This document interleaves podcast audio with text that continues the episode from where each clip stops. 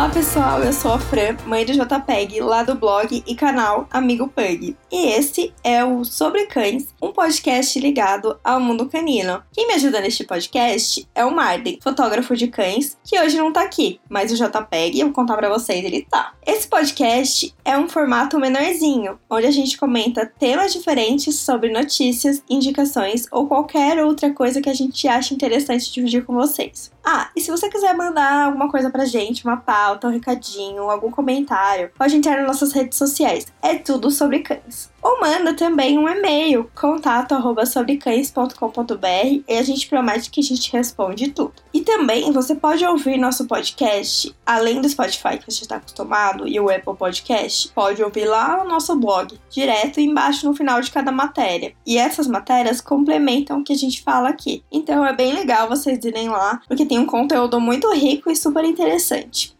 Bora lá para nossa matéria de hoje? Hoje eu vou falar sobre uma matéria que eu li na BBC: Ter ou não ter cachorro. A genética pode explicar essa decisão. Eu achei muito legal esse assunto porque eu nunca tinha parado para pensar nisso. Que a genética tem a ver com a gente gostar ou não de cachorros. Aí eu vou ler um pedacinho para você. Ter um cachorro de estimação é essencial na vida de muita gente. É uma ideia que pode ser repugnante para outros. A explicação, aponta cientista, pode estar ligado diretamente nos genes. Um estudo realizado por cientistas suecos e britânicos e publicado trouxe indícios que a genética tem influência sobre a decisão de manter ou não um animal de estimação em casa. Eu acho que isso explica muita coisa, né? Tem gente que ama cachorro, dorme na cama, que é o meu caso aqui, de muita gente, e outras que simplesmente não, não se importam, não gostariam de ter um cachorro dentro de casa ou simplesmente não ligam para isso. E aí o legal desse estudo é que eles pegaram os dados do governo e lá na Suécia, por exemplo, eles têm que é, registrar que eles têm um animal em casa. Então eles pegaram gêmeos e cruzaram um banco de dados. Então, quando você tinha gêmeos idênticos que tinham cachorro, os dois tinham. E aí, quando não os gêmeos não tinham cachorro, nenhum dos dois tinham. E aí, claro que a, o estudo é muito mais abrangente do que isso, mas dá pra gente tirar uma ideia, né? É muito interessante imaginar que quem. Se o gêmeo tem cachorro, o outro provavelmente também vai ter. E aí diz que ó, o resultado foi que, em mais da metade das vezes, a variação genética explica a posse de cães um comportamento hereditário impresso nos genes humanos que, de forma, deve ter sido forjado ao longo dos milênios de evolução. Estima-se que os cachorros tenham uma relação próxima com os seres humanos há pelo menos 15 mil anos, e eles são considerados os primeiros animais a serem domesticados pelo homem.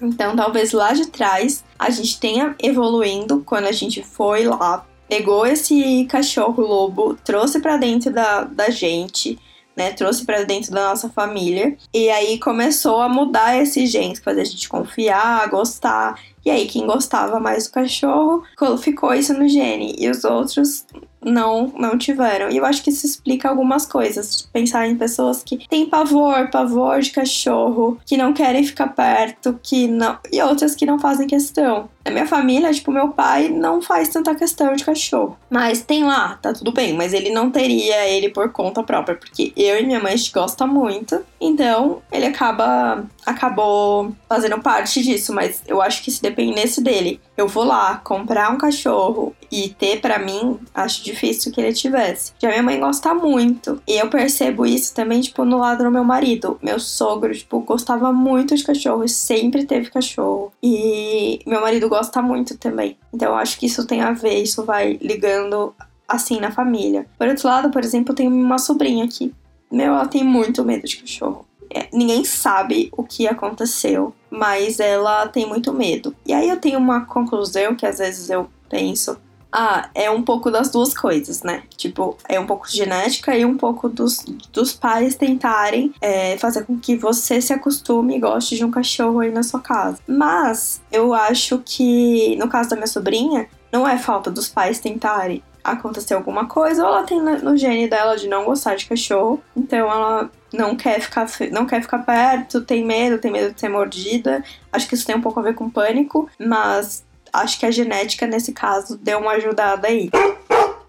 A partir do estudo, a pesquisadora acredita que algumas pessoas têm propensão inata maior para cuidar de um animal de estimação do que outras. Então, assim, a gente tem por aí um monte de super mães que amam ficar com os cachorros, né? Como eu já falei anteriormente, que dorme na cama, fica no sofá, fica com a família o tempo todo, onde eles viajam, o cachorro vai, trata mesmo como membro da família. Outros que também tem o cachorro lá no quintal e só alimenta, e é isso. Ou porque foi obrigado, alguém da família colocou lá dentro de casa e você é obrigado a lidar. Então talvez essas pessoas estejam nessa, nesse grau aí do tipo, ah, sou obrigado a lidar, então vamos deixar aqui, né?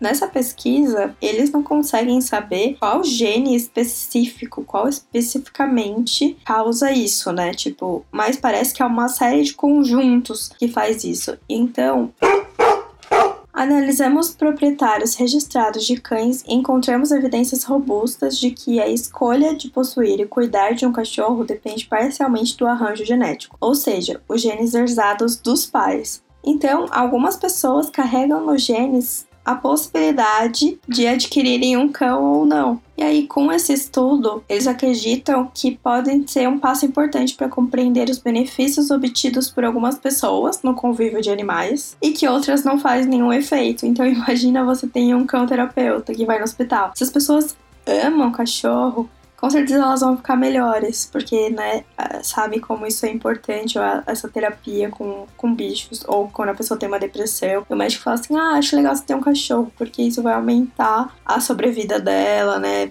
ela vai se sentir melhor, vai ser muito legal. Já se as pessoas têm problema com isso, provavelmente não vão melhorar nada. É bem complicado, né? E também com esse estudo, eles também não conseguem descobrir qual gene exatamente mostra essa propensão a você gostar ou não de ter cachorro. Mas o gene, junto com o ambiente, desempenha papéis iguais na determinação da posse dos cães. Então, não dá para saber exatamente os genes. Só que, por exemplo, descobriram que algumas coisas juntas, do tipo, se você não gosta de cachorro e você tem alergia, por exemplo, talvez essas duas coisas juntas estão lá no seu gene dizendo que não é para você ter um cachorro. Eu fico pensando numa pessoa que, por exemplo, tem intolerância a glúten. Que lá atrás ela nem sabia que ela tinha intolerância, mas ela já não gostava de pão, por exemplo, ah, achava azedo. E aí era o corpo dela avisando que não era para ela comer pão porque aquilo fazia mal. Talvez não gostar de cachorro, ter alergia ou coisas desse tipo,